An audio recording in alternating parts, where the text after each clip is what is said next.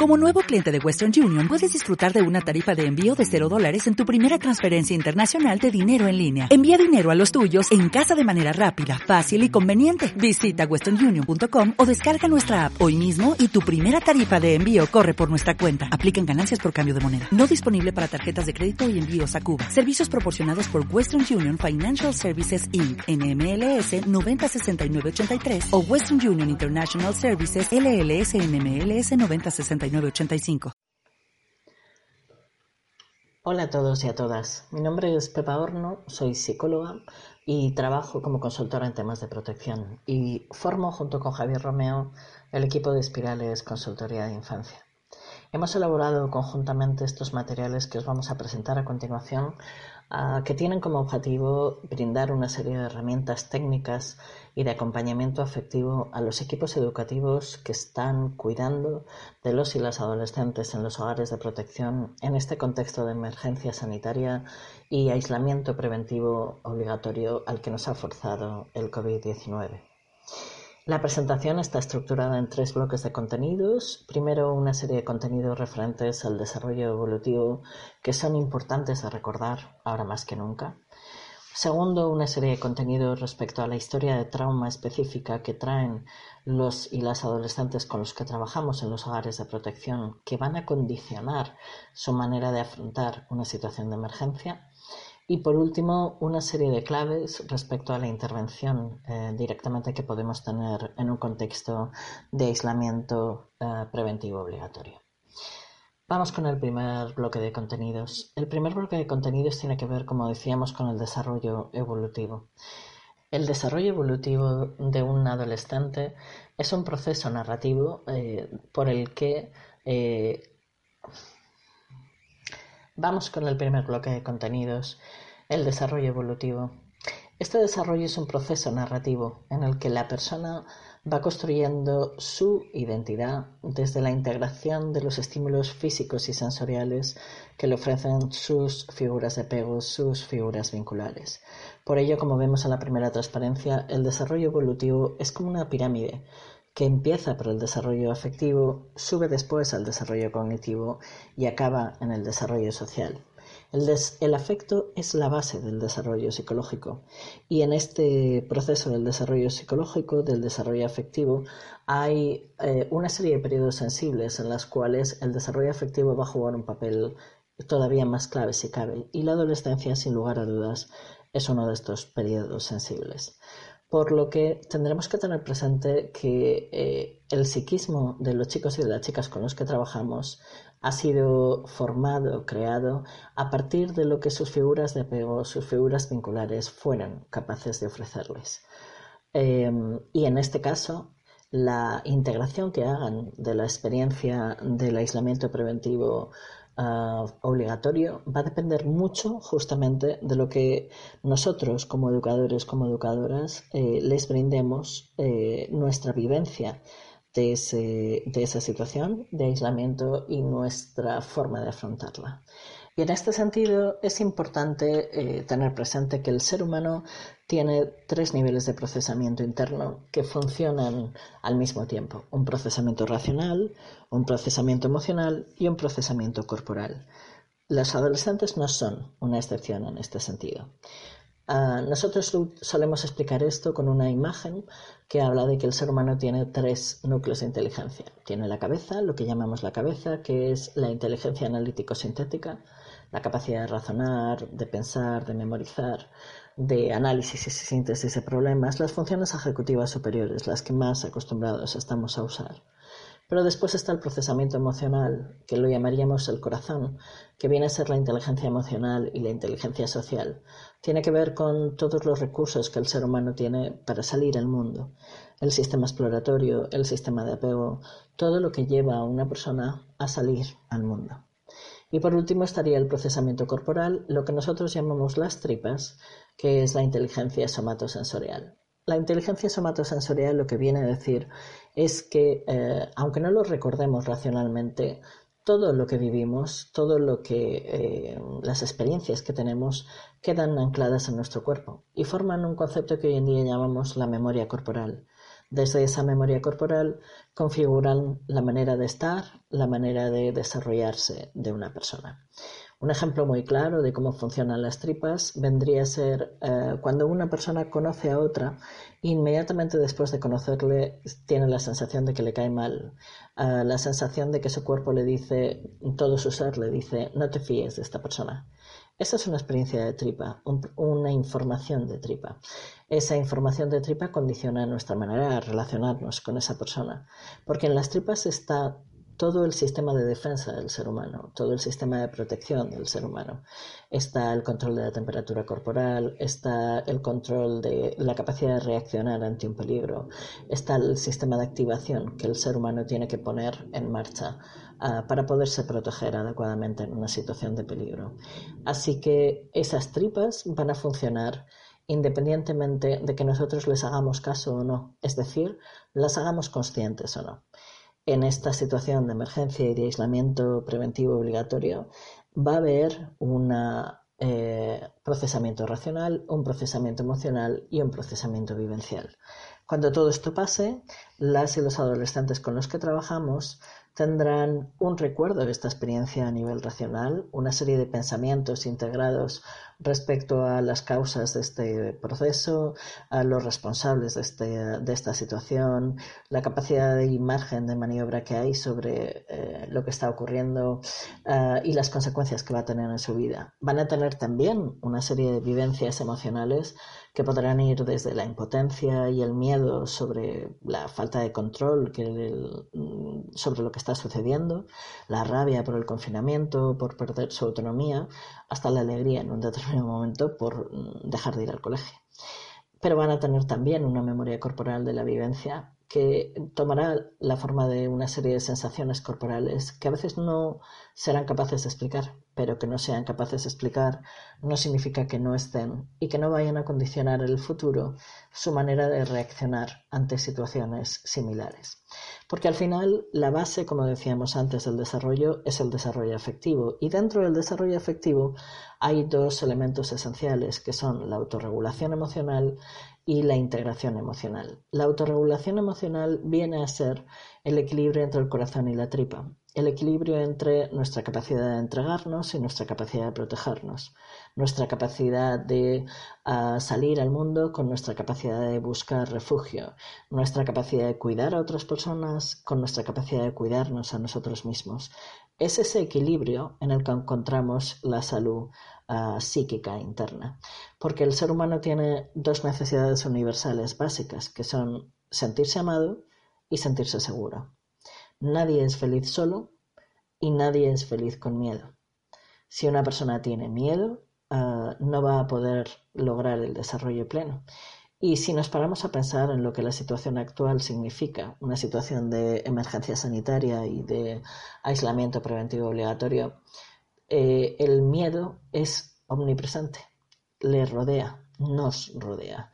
Y desde ahí nuestras tripas pueden estar muy asustadas, muy encogidas. Podemos tener chicos y chicas con dolores de tripa, con diarreas crónicas, con estreñimientos crónicos, eh, con sensaciones corporales que no pueden explicar, con bajadas de temperatura, con eh, procesos corporales, con dolores inexplicables, con procesos corporales que no sepan explicar pero que están manifestando lo que todos y todas estamos viviendo. Y al mismo tiempo, la red eh, afectiva que podría ser y sería el elemento básico de su seguridad, esa red afectiva está o desaparecida o limitado en su contacto. No pueden ver a sus familias eh, y no pueden ir al colegio, con lo cual tampoco tienen contacto con sus amigos y el contacto con su red afectiva, por decirlo de una manera, viene limitado a el contacto a través de las redes sociales que puedan establecer, a través de las tecnologías que puedan establecer. En ese sentido, los adolescentes cuentan con una baza eh, de ventaja sustancial sobre los niños y niñas más pequeños y es su manejo de las tecnologías y la costumbre que ya han interiorizado de relacionarse a través de ellas. Por lo que el mantenimiento de la red afectiva, siempre y cuando los equipos educativos permitan este eh, este espacio eh, puede ser un factor protector en una situación de este tipo. Porque el mayor reto en una situación así es brindar seguridad en medio de una emergencia. Y es necesario tener claro que la seguridad no es posible sin afectividad. Uno no se siente nunca seguro en un lugar frío, efectivamente. Nunca seguro sin una red afectiva que le rodee y que le sostenga. Y del mismo modo, es importante entender que la seguridad es una vivencia, se obtiene de una vivencia cotidiana, no del pensamiento. Yo no me siento seguro eh, por pensar estoy a salvo, yo me siento seguro eh, cuando me duermo con tranquilidad, cuando puedo comer con tranquilidad, cuando el entorno a mi alrededor está más o menos estable, cuando las personas a mi alrededor están más o menos tranquilas. Es lo que vivo eh, lo que me produce la seguridad, no lo que pienso por dentro. Por eso es necesario entender que hemos de construir vivencias de seguridad y afectividad. Hemos de hacerlo siempre, pero en un contexto como este, más que nunca. ¿Cuáles son los elementos que promueven esta seguridad? El primero, sin lugar a dudas, la regularidad y la predictibilidad, las rutinas. Las rutinas son útiles eh, y son positivas porque convierten las cosas en predecibles. Después de una cosa va a pasar otra. Y eso permite, genera seguridad, permite a los chicos y a las chicas situarse en lo que están viviendo. Del mismo modo, como comentábamos, una red afectiva sólida va a ser un elemento imprescindible de la seguridad tanto en el sentido de la afectividad de las personas que rodean a los chicos y a las chicas, como en el contacto que puedan tener con su propia red afectiva, con sus amigos y amigas, con su familia. La fiabilidad y la honestidad, la claridad eh, por parte de los equipos educativos, la capacidad de no ocultar información, no disimular las emociones, no mentir eh, ni negar eh, cuando nos pregunten, es mejor una respuesta de un no sé que una respuesta confusa que pueda provocar inseguridad y confusión. Así que la fiabilidad por parte de los referentes afectivos es un elemento claro de seguridad, del mismo modo que lo es la flexibilidad. Una estructura rígida no genera seguridad, genera miedo. Miedo a que esa estructura se rompa, miedo a no ser capaz de mantenerla, miedo a equivocarse, miedo a fallar la flexibilidad que permite que podamos fallar hoy y mañana volvernos a levantar, que si no sale hoy, mañana lo volveremos a intentar y saldrá mejor. Esa flexibilidad de cambiar según los momentos o permitir procesos individuales diferentes para los distintos chicos y chicas, esa flexibilidad va a producir seguridad. El contrario, al contrario, la rigidez va a producir miedo. Y un último elemento fundamental es la confianza. La seguridad está vinculada a poder confiar, confiar en la vida y confiar en la gente. Así que es necesario en estos momentos que los equipos educativos cultiven la esperanza. Eh, la adolescencia es un momento de crisis, es un momento en el que uno se cuestiona seriamente los valores en los que uno había crecido. Con lo cual es un momento complicado para poder confiar, confiar en el mundo y confiar en las personas. Así que en un contexto de emergencia como el que estamos viviendo, esto es todavía más difícil. Así que los equipos educativos necesitan ritualizar de alguna manera, como veremos después, ese enganche de los chicos y chicas a la esperanza. Y por supuesto, la seguridad viene de la ausencia de violencia. Esto puede, puede resultar muy obvio, pero es fundamental. Jamás se siente uno seguro, ninguna chico, ninguna chica, ninguno de nosotros nos vamos a sentir seguros en un lugar donde se ejerce violencia contra nosotros. Y en ese sentido, eh, parémonos un minuto a, pensar, a volver hacia atrás en lo que hablábamos sobre el desarrollo evolutivo y sobre cómo el desarrollo afectivo es la base del desarrollo de una persona, porque entenderemos que mm, las figuras de apego eh, que tuvieron los chicos y chicas les brindaron una serie de modelos eh, internalizados afectivos, las figuras de apego y las figuras vinculares que tuvieron después. Esos modelos internalizados van a condicionar su manera de afrontar esta situación. Y no todos, hay diversos modelos afectivos. Mm, casi siempre se tiende a creer que el modelo seguro, el modelo afectivo seguro, es el que proporciona mayor capacidad de autorregulación a los chicos y a las chicas, y es verdad.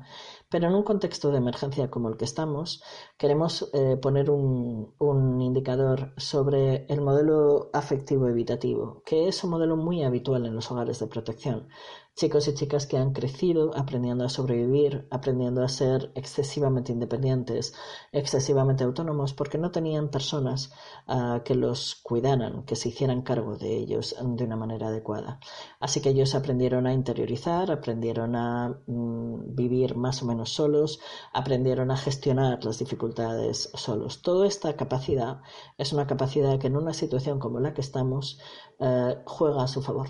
Eh, claramente por em, la dificultad que puede tener en, al contrario eh, un chico o una chica con un modelo interiorizado ambivalente o ansioso que va a necesitar la presencia constante de personas en un contexto de aislamiento eh, preventivo obligatorio, en donde además el contacto físico se ha limitado y se debe limitar tanto como se debe limitar, en este sentido, un modelo afectivo ansioso o ambivalente es mucho más problemático, porque la dependencia emocional que estos chicos y chicas pueden presentar les va a pasar una factura importante en un contexto como el que afrontamos ahora mismo.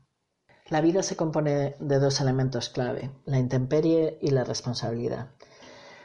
La intemperie es justamente con lo que nos ha conectado esta situación de emergencia sanitaria y de aislamiento preventivo obligatorio. Nos ha demostrado algo que teóricamente sabíamos pero que no nos creíamos, y es que no controlamos. En la vida las cosas más importantes que nos suceden no las controlamos. No controlamos la familia en donde nacemos, el lugar donde nacemos, la enfermedad, la muerte, las cosas que nos ocurren, que alguien nos quiera. Controlamos eh, o somos capaces de eh, controlar el hecho de querer nosotros, pero no que nos quieran.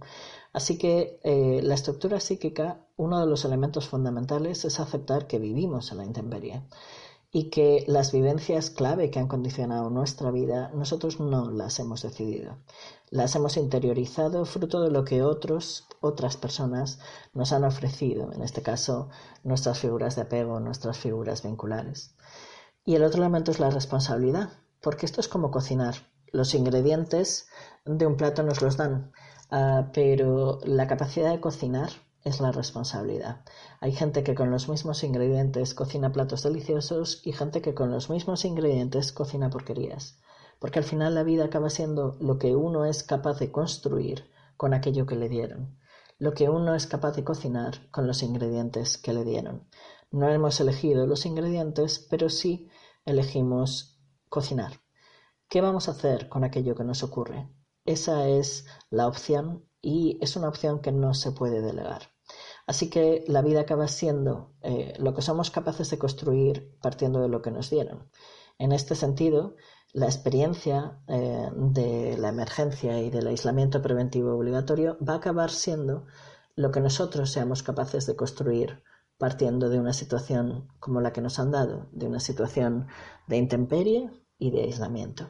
Se trata de aprender a conectar y hacer consciente la intemperie sin quedarnos paralizados, sin que reneguemos de nuestra responsabilidad y nos quedemos paralizados eh, respecto a la misma, sino que la asumamos eh, y decidamos qué vamos a hacer eh, con esta experiencia que nos ha tocado vivir. Esto para las adolescentes y los adolescentes es un elemento clave. ¿Cómo enseñarles a asumir esa responsabilidad? A que al final tienen una opción una opción clara, porque al final la vida acaba siendo lo que somos capaces de cocinar partiendo de aquello que nos dieron. Ah, luego, para los adolescentes y las adolescentes están en un momento clave en el cual tienen que aprender a asumir la responsabilidad. Los niños y las niñas no tienen la responsabilidad porque la responsabilidad se adquiere con la autonomía. Cuando uno es pequeño, está completamente en la intemperie. Eh, depende de lo que otros, en este caso las figuras de apego, las figuras de cuidado, le ofrezcan. Pero cuando uno se hace mayor, se va haciendo autónomo, con la autonomía aparece la responsabilidad, la capacidad de cocinar, la capacidad de decidir qué quiere hacer con aquello que la vida le da. Y esa capacidad no se puede delegar. En una situación de emergencia como la que estamos viviendo, la conciencia sobre esa fragilidad, sobre esa intemperie, en muchos momentos puede paralizar a los chicos y a las chicas porque pueden sentir que no se sienten capaces todavía de asumir algo tan grande y tan que pueda generar tanto miedo en determinados momentos. Así que es normal ah, que pueda, podamos tener dos perfiles. Por un lado, chicos y chicas que sean ah, proactivos en la asunción de esa responsabilidad y se conviertan en figuras de cuidado para otros chicos y chicas más pequeños. O podemos tener un perfil de chico o chica que se quede paralizado en un intento de no asumir una responsabilidad para la que sí está preparado, pero que siente que le viene grande. Porque hay una serie de diferencias entre eh, la vivencia de las y los adolescentes con los niños y niñas más pequeños.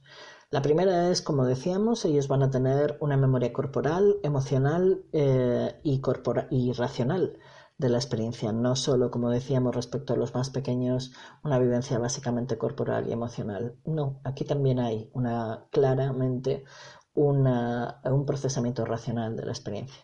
Por otro lado, tienen una mayor facilidad para individualizar y, y diferenciar su vivencia respecto a la de las figuras adultas que les rodean. Un niño o una niña más pequeño enseguida va a absorber la vivencia emocional del adulto que le rodea. Un adolescente o un adolescente tiene capacidad de diferenciar su experiencia de la del otro. No siempre, pero tiene una mayor facilidad para hacerlo. Por otro lado, la importancia de la red de iguales, que no aparece con los niños y niñas más pequeños, aquí se vuelve capital. Ellos pueden sostenerse en su red de iguales ah, sin recurrir tan a menudo a las figuras adultas. Como decíamos, tienen una posibilidad de cocinar, de asumir su responsabilidad, de ser autónomos y de ejercer un rol de cuidado sobre otros niños y niñas más pequeños. Y por otro lado, tienen una posibilidad muy grande eh, de engancharse a la rabia, de engancharse a esa experiencia de eh, rebelarse contra lo que les ocurre, que es común a la adolescencia y que en este caso eh, con más motivo y con más razón. Por eso en este punto, respecto a la gestión emocional, nos parece fundamental pararnos a explicar dos diferencias básicas, la diferencia entre el miedo y el pánico y la diferencia entre la rabia y la agresión. Miedo en una situación de emergencia y de aislamiento preventivo mm, obligatorio lo tenemos todos. El miedo es una emoción natural, es una emoción adaptativa en el caso de una situación de emergencia que nos va a permitir salir adelante y poner en marcha, como decíamos cuando hablábamos de las tripas, todos los recursos que tenemos para eh, salir adelante de esa situación. Luego está bien sentir miedo. Puede durar mucho tiempo, puede ser expresado sin perder el control puede eh, permite permanecer en conexión emocional con el otro o con la otra a pesar de sentir miedo yo puedo conectar emocionalmente con lo que otra persona está sintiendo y como cualquier emoción es contagioso el miedo es contagioso, con lo cual es importante que haya un espacio para expresarlo, pero es importante también que se exprese una diversidad de emociones en el hogar, porque si solo se expresa el miedo, el miedo se va a convertir en la emoción eh, generalizada en el hogar. ¿Cuál es la diferencia respecto al pánico? El pánico no es una emoción, es una vivencia corporal que nos inunda, que nos eh, impulsa a eh, actuar inmediatamente es una reacción defensiva de la persona eh, que nos lleva o a la parálisis o a la huida. Tiene una duración mucho más corta, el miedo se puede prolongar mucho en el tiempo, el pánico es corto y conlleva una pérdida de control de la conducta y una pérdida de la conciencia, es decir, poner en marcha una posible disociación interna. Y ese pánico puede ser individual o puede ser también eh, colectivo. No significa que se produzca por contagio, sino eh, que ese pánico puede ser una reacción defensiva colectiva de todo el mundo. Así que es importante entender que todo el mundo va a vivir miedo en estos momentos y que además es una emoción legítima y sana, pero no todo el mundo va a entrar en pánico. Eh, entrar en pánico eh, es algo, es una reacción que conlleva un elemento de disociación importante que se puede prevenir y que se puede evitar. Y del mismo modo la diferencia entre la rabia y la agresión. La rabia de nuevo es una emoción natural, es una emoción sana, es una emoción que está relacionada, es una emoción protectora, que está relacionada con la parte activa de la protección, la capacidad de expresar lo que necesitamos, la capacidad de pedir ayuda, la capacidad de poner en marcha de una forma proactiva nuestra capacidad de salir de donde, del lugar en donde estamos está muy relacionada a veces ah, con la sensación de impotencia, no siempre, pero con la sensación de impotencia y de falta de control, y es legítima para determinados contextos y determinadas situaciones. La rabia sana es una rabia que se expresa siempre en primera persona. Se dice yo estoy enfadada, se dice esto no me gusta, se dice eh, la rabia en primera persona. Y esta es la diferencia con la agresión. La agresión que conlleva un daño al otro, que siempre se ejerce fruto de un abuso de poder, para poder ejercer violencia o, agredir a alguien, yo tengo que tener una posición de poder sobre esa persona, no siempre, y no voy a poder ejercer, agredir a quien yo quiera, sino a quien yo pueda. Uh, y este es un elemento importante porque la agresividad, la agresión a otra persona, uh, tiene un elemento relacional uh, que no necesariamente tiene la rabia. Yo puedo sentir rabia solo, pero yo no agredo siempre a otra persona. Eh, puede ser por falta de regulación de la emoción, es decir, la rabia descontrolada o desregulada puede llevarnos a agredir a otras personas o autoagredirnos a nosotros mismos, autolesionándonos.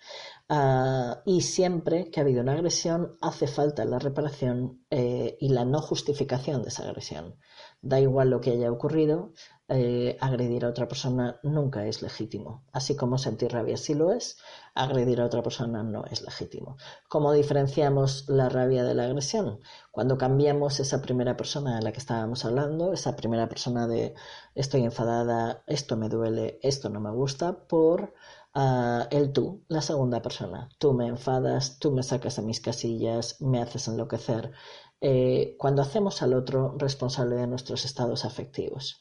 Una de las claves para los equipos educativos más importantes en un contexto como este es no hacer responsable a los chicos y chicas con los que trabajamos de nuestros propios estados emocionales.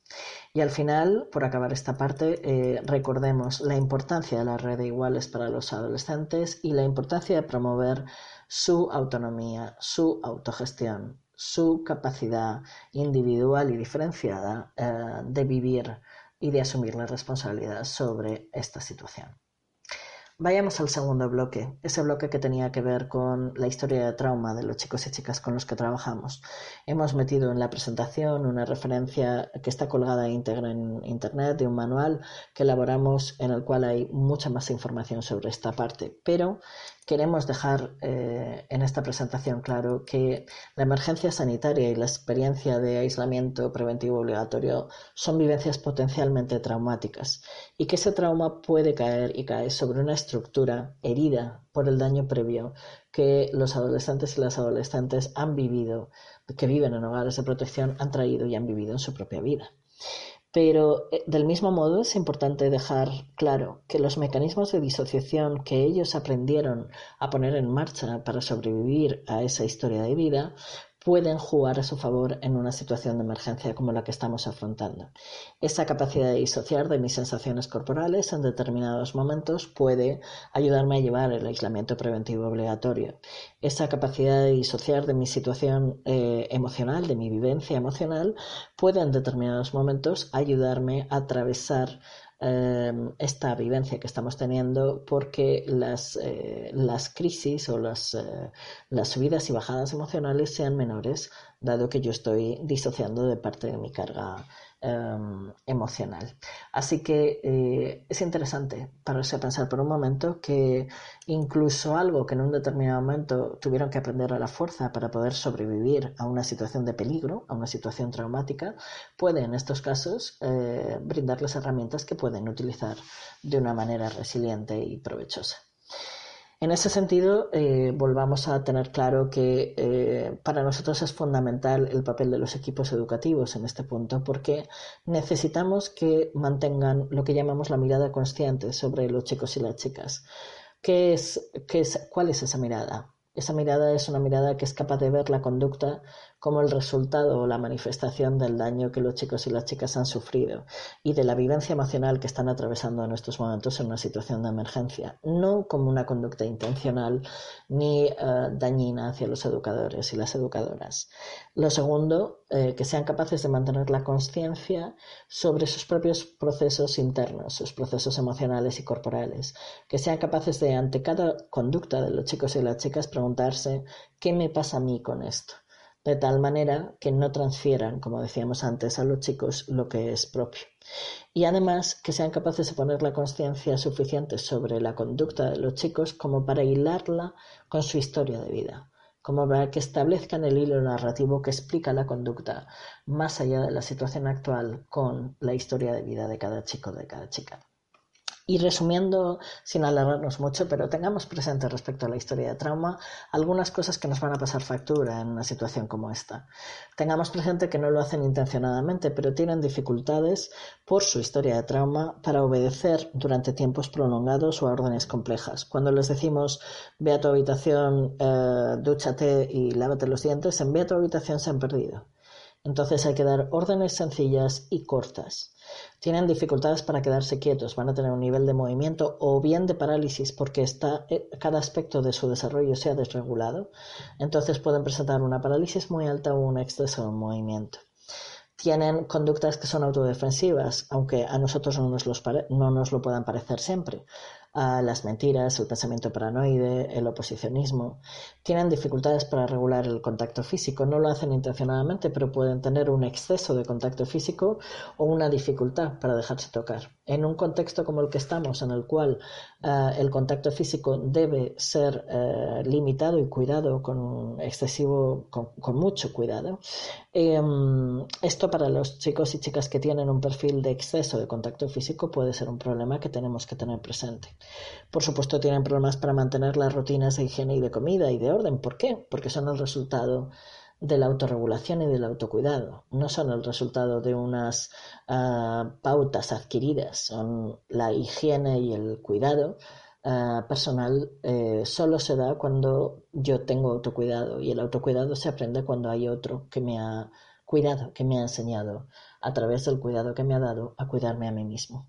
Así que la higiene, la comida y el orden son aspectos que en la intervención habitual con estos chicos y chicas son un problema, pero en un contexto de emergencia todavía más.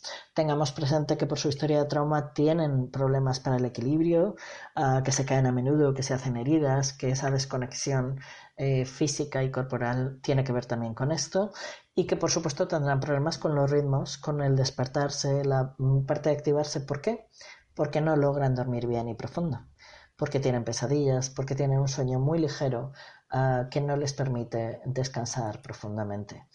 Así que cuando vayamos a despertarlas por la mañana no es que lo hagan a posta, es que tiene que ver con, habría que plantearse si no hay detrás un problema de sueño profundo. Y en una situación de emergencia como esta es fácil que asuman algunas actitudes concretas, que tomen una actitud y realidad que tiene que ver con los mecanismos de disociación de los que hablábamos, ¿no? Una actitud de esto es un mal sueño del que voy a despertar en cualquier momento. Que tomen una actitud sobre reactiva, desregulada, que tiene que ver con una cierta falsa sensación de omnipotencia. Yo no me voy a infectar, esto no va conmigo, esto a mí no me afecta. Y que se desregulen por el miedo, que tengan crisis afectivas mucho más frecuentes, más cortas en el tiempo, pero muy frecuentes, que tengan mucha reactividad emocional y que no puedan eh, manejar bien ese miedo desde la parálisis hasta la sobreactivación. Es importante tratar de captar a los chicos y a las chicas, a los adolescentes, como líderes positivos, como figuras de cuidado de otras personas. Y no olvidar algunos elementos clave. El movimiento ayuda a la autorregulación. Es imprescindible que los equipos educativos metan movimiento, incluso en un contexto de aislamiento preventivo obligatorio, con eh, los chicos y las chicas. Que la higiene, el orden, la comida son resultados del autocuidado, con lo cual van a ser un problema más frecuente si cabe de lo que lo es habitualmente. Y que es importante que los equipos traten de no sentirse atacados por las conductas de los chicos y las chicas y diferencien lo que son conductas disociadas de lo que son conductas intencionales, que vean las conductas como resultados de daño personal, de su historia de trauma y de la ansiedad de base que les provoca una situación de emergencia como esta. Y esto nos lleva al tercer bloque de contenidos, a las claves de intervención en una situación de emergencia. La primera clave para intervenir en una situación como esta es el entorno, el entorno afectivo. La intervención no empieza por lo que yo hago, empieza por el entorno en donde estoy. Eh, la importancia de crear un entorno seguro y protector, empezando por un entorno físico ah, y emocional. Es imposible que los chicos y las chicas se sientan seguros sin un entorno adecuado y sin personas que sean afectivas con ellos a su alrededor. Es momento más que nunca de cuidar la comida, es momento más que nunca de hacer un bien una cama, es momento más que nunca de mirar alrededor al entorno físico en donde estamos trabajando, incluso de proponer un proceso a los chicos y chicas ya que estamos obligados a estar dentro del hogar, de transformación de ese entorno, de mejora de ese entorno. Porque eh, en ese sentido hay que unir de nuevo, recordar la unión entre la seguridad y la efectividad y entender que no va a ser posible brindar un entorno seguro y protector sin la efectividad consciente como competencia profesional en los equipos educativos de los hogares de protección. Hemos incluido en la presentación un documento que, tiene, que desarrolla mucho más ampliamente este aspecto, eh, que puede ser descargado íntegro dentro de nuestra página web. Pero, por resumir brevemente, recordemos que un profesional competente en efectividad consciente debe ser capaz de, uno, mantener esa mirada consciente de la que hemos hablado, esa conciencia sobre sus propios estados emocionales, sus propios procesos emocionales y corporales, y también sobre la historia de vida que hay detrás de las conductas que ven los chicos y las chicas. Segundo, que sea capaz de expresar afecto. En estos momentos, la capacidad de expresarlo físicamente está limitada por la situación uh, de emergencia del COVID-19, pero eh, razón de más para fortalecer nuestra expresión del afecto a través de las palabras y a través de los hechos. Tengamos detalles con los chicos, eh, hagámosle una buena comida, eh, hagámosles las camas, aunque no se la hagan ellos, eh, dejémosles una nota, un dibujo en la almohada que puedan encontrar al despertarse por la mañana, tengamos detalles de afectividad expresa que eh, les hagan eh, sentirse queridos y cuidados. La flexibilidad, la hemos dicho antes, en las actuaciones que permita procesos individuales y momentos diferenciados, que permita un empezar de nuevo cada día, que permita un, en estas subidas y bajadas emocionales que vamos a tener, volver más fácilmente. Recordemos que un entorno rígido genera miedo es un entorno flexible el que genera la seguridad. Mantengamos un enfoque positivo al hablar y al actuar. Es necesario que un profesional competente en efectividad consciente siempre va a mirar el vaso medio lleno, porque necesitamos, como decíamos hace un tiempo, enganchar a los chicos y a las chicas a la esperanza. Necesitamos engancharles a la confianza y eso solo lo vamos a conseguir a través de un enfoque positivo. Necesitamos mostrar respeto hacia los vínculos y la historia de los chicos y chicas con los que trabajamos, permitir tiempos suficientes y necesarios para los procesos y algo fundamental para los equipos educativos buscar espacios de autocuidado sistemáticos. Hay que cumplir unos mínimos diarios innegociables dentro de esta locura que estamos viviendo. Un mínimo de dormir bien, de respetar los turnos, de comer adecuadamente, de un poco de sol, aunque sea a través de la ventana. Eh, el sol es imprescindible para la seguridad y para el manejo afectivo de la experiencia que estamos viviendo. Un poco de ejercicio físico es un baño en un determinado momento. Hay que buscar unos espacios, por mínimos que sean, de autocuidado.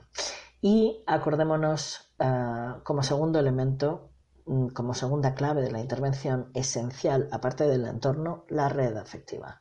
Lo hemos dicho, pero vamos a insistir. Somos todos uno. De esta vamos a salir juntos. Luego necesitamos promover el grupo, necesitamos promover las actividades grupales, tratar de que los chicos no se queden mucho tiempo solos en las habitaciones y permitirles que mantengan su red afectiva, el contacto con sus familias a ser posible y el contacto con sus amigos y sus amigas. Esto implica sí permitir un mayor tiempo de contacto a través de las tecnologías y de las redes sociales. Esto hay que integrarlo con flexibilidad. Y además proporcionar un estar para otros, proporcionar un mecanismo trascendente de resiliencia a través de promover el cuidado de otras personas, especialmente en el caso de las y los adolescentes, de los chicos y chicas más pequeños que puedan vivir en el hogar. Tercera clave sería la gestión emocional, la gestión de las emociones. Es importante trabajar para que la conciencia de esa fragilidad, de esa intemperie que hemos adquirido casi como una bofetada en este proceso uh, de emergencia sanitaria, no se vuelva un miedo paralizante. Es necesario que seamos conscientes de esa falta de control, pero uh, que no nos quedemos paralizados eh, por el pánico. Así que eh, para hacer eso necesitamos ritualizar la esperanza. Generemos actividades simbólicas, artísticas, creativas que nos sirvan para que los chicos y las chicas cultiven esa esperanza a diario. Normalicemos las emociones, En un contexto de emergencia sanitaria y de aislamiento preventivo obligatorio, cualquier emoción es normal. Cualquier cosa que suceda es normal. No patologicemos ni complejicemos las cosas, no en este contexto. Lo que hay que intentar es darles una forma de expresar físicamente las emociones que están viviendo, de tal manera que puedan hacerlo a través de la palabra o a través de algo físico, que puedan sacarlas y expresarlas, pero sin eh, culparlas por ellas ni problematizarlas. Y en ese sentido tengamos cuidado eh, como equipos educativos con el exceso de información que les llega a los chicos y ayudémosles a, filtrarla, a filtrar esa información para que no se queden paralizados eh, por el pánico. Eh, como clave de intervención añadida a esta está la palabra. La palabra, los educadores y las educadoras deben crear espacios que posibiliten la palabra, en las que los chicos y las chicas puedan expresar las vivencias sin evaluación ni juicio. Las asambleas, los cuentos, los títeres, la metodología que queramos, pero que nos permita eh, darles una oportunidad de expresar la vivencia y de además de hacerlo en grupo y de hacerlo conjuntamente, como hablábamos antes. La siguiente clave de la intervención sería la firmeza y la flexibilidad. Es necesario combinar la firmeza con la flexibilidad en las rutinas, mantenerlas sin ser rígidos. Si hoy no se puede, mañana lo intentaremos de nuevo acoger, como decíamos antes, las diferentes actitudes que van a tomar los chicos y las chicas, la desconexión, la parálisis, la sobreactivación o esa falsa omnipotencia. Ser capaces de ser flexibles y diferenciando situaciones, personas, poniéndonos en el lugar del otro, incluso ser capaces de reconocer nuestros propios errores en un determinado momento o nuestra propia angustia en un determinado momento. Y en este sentido, eh, ser capaces, como siguiente clave de intervención clara, sería el abordaje de los conflictos desde la disciplina positiva. La disciplina positiva sería muy larga de explicar, pero tiene algunos eh, pilares que nos parecen esenciales en este, en este momento. El primero sería contar con el conflicto. Eh, si en una situación de convivencia habitual hay conflicto, en una situación de emergencia y de aislamiento preventivo obligatorio, lo va a haber más. Ah, tenemos que contar con el conflicto inevitable, tenemos que contar con que haya más conflictos en la media y de nuevo no patologizarlo.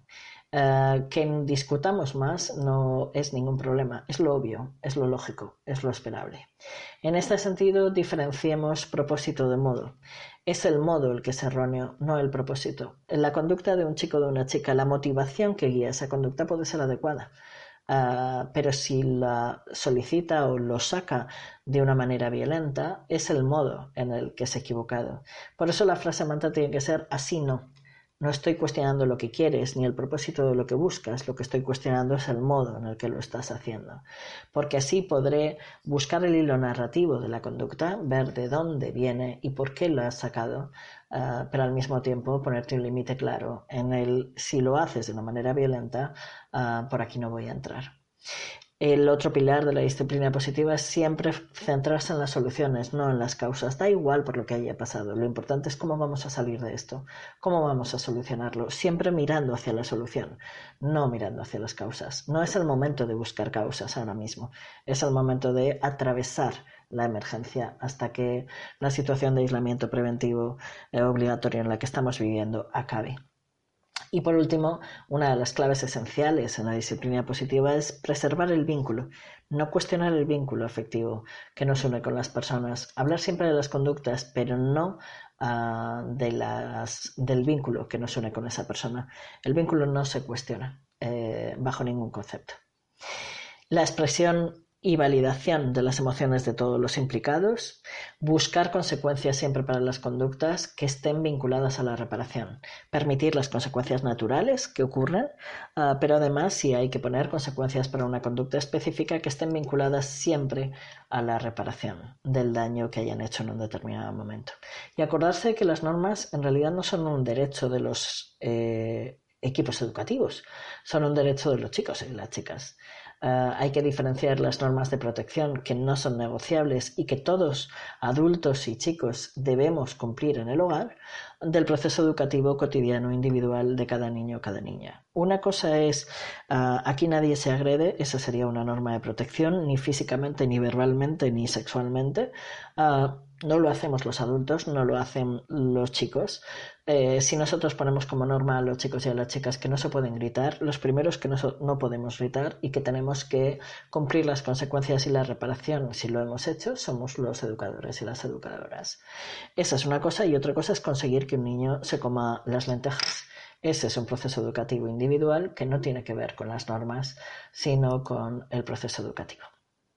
Y en este sentido, ah, para finalizar la parte de claves para la intervención, recordemos algunos límites que no podemos cruzar. Primero, cuestionar la persona eh, en vez de los actos. Es la diferencia entre decirle a un chico esto que has hecho está mal a decirle eres malo. Ah, se cuestionan las conductas, no se cuestiona la persona. Y como decíamos antes, tampoco se cuestiona el vínculo. La amenaza, el abandono, eh, el chantaje emocional son formas de violencia emocional. Em, en este sentido, es importante tener claro el límite. No se cuestionan las personas, no se cuestiona el vínculo que nos une a las personas, eh, no se cuestiona la pertenencia al hogar, eh, no se amenaza con expulsar a los chicos del hogar. Eh, la amenaza con el abandono, la amenaza, el chantaje emocional son formas de violencia emocional que del mismo modo que la violencia física y la violencia sexual son límites que los equipos educativos no pueden cruzar.